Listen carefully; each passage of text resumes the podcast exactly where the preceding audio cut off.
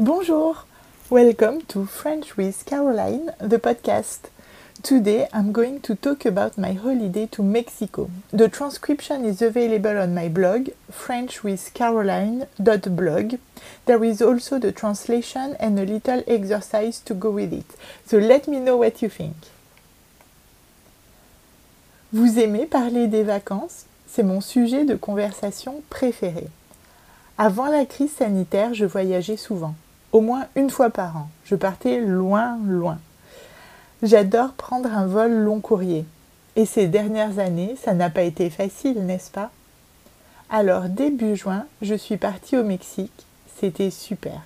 Vous y êtes déjà allé Nous n'avions pas beaucoup de temps, seulement quatre nuits à Mexico City et deux nuits à Acapulco, mais nous avons passé des très bonnes vacances. Les Mexicains sont très sympas et malgré une malencontreuse rencontre avec la police, tout s'est bien passé. Mexico City, c'est très grand, mais vraiment grand. 8,8 millions d'habitants. Et c'est haut aussi, une des plus hautes métropoles du monde. La ville se trouve à 2240 mètres d'altitude. Le moindre effort rend très vite essoufflé. Ce que j'ai préféré à Mexico City, la lucha libre en français le catch. Nous sommes allés à une soirée de catch et c'était vraiment amusant, très divertissant. D'abord parce que les catcheurs sont très doués. Ils font des prises impressionnantes et des sauts incroyables. Ensuite, parce que le public participe énormément. Tout le monde crie, encourage ses catcheurs préférés. C'est un spectacle sur le ring et dans la salle. Nous avons passé une très bonne soirée. Il y a bien sûr d'autres choses à Mexico City que le catch. Nous sommes restés dans le centre, Mexico Centro, à l'hôtel Cadillac, qui a de très beaux muraux mais qui n'a pas la climatisation.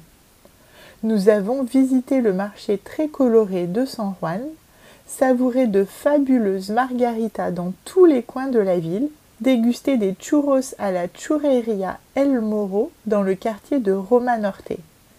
Roma Norte est un quartier tranquille doté d'une grande avenue ombragée qui permet de déambuler au milieu de ses magasins, cafés, bars et restaurants à l'abri du soleil. La Maison des Tuiles est un manoir baroque datant du XVIIIe siècle. Cette maison est célèbre pour sa façade décorée de magnifiques carreaux bleus et blancs.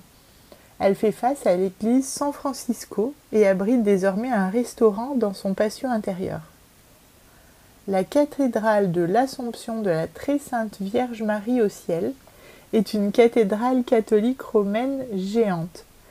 Elle est sur la place de la Constitution dans le centre historique de Mexico, près du Templo Mayor. Sa construction a duré presque 250 ans, de 1573 à 1813. Elle est gigantesque et mérite une visite. Le musée Frida Kahlo vaut aussi le détour. Il est aussi appelé Maison Bleue, car ses murs sont bleu cobalt. C'est la maison qui a vu naître l'artiste mexicaine Frida Kahlo, la maison où elle a grandi, vécu avec son mari Diego Rivera et où elle est décédée.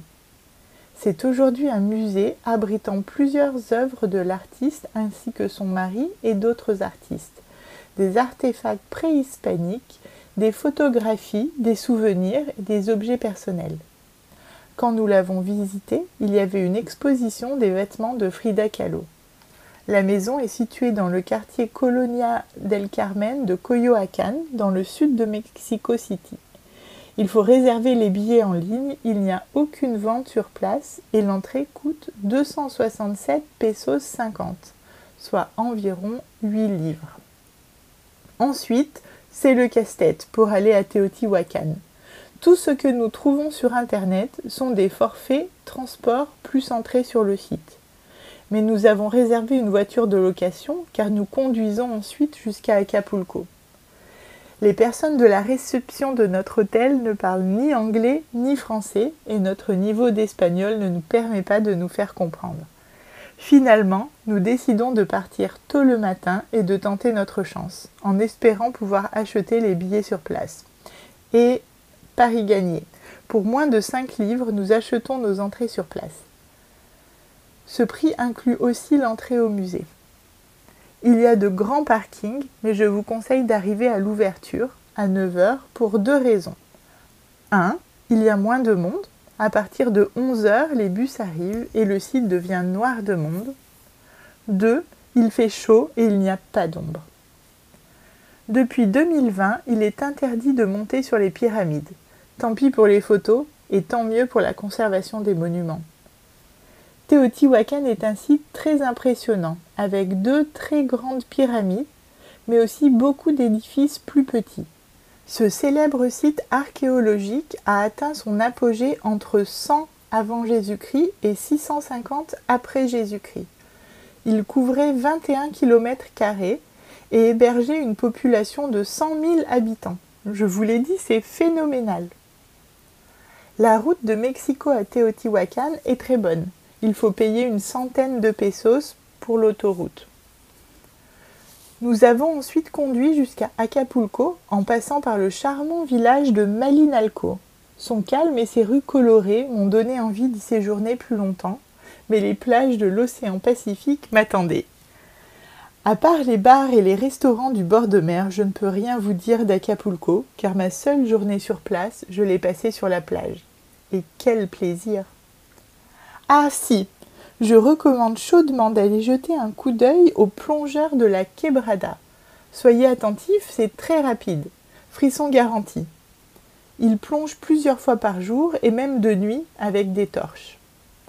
En retournant à Mexico City, nous sommes passés par la ville de montagne Taxco, connue pour ses mines d'argent. Il y a beaucoup de monde. Réservation indispensable si vous souhaitez dormir sur place. Et maintenant, nous allons prendre l'avion pour Miami. La transcription est disponible, cliquez sur le lien pour mon blog et la traduction aussi. N'hésitez pas à m'envoyer un message, j'adore lire vos expériences de vacances. Vous connaissez Mexico? Et dites-moi si vous avez fait les exercices que je vous propose. À bientôt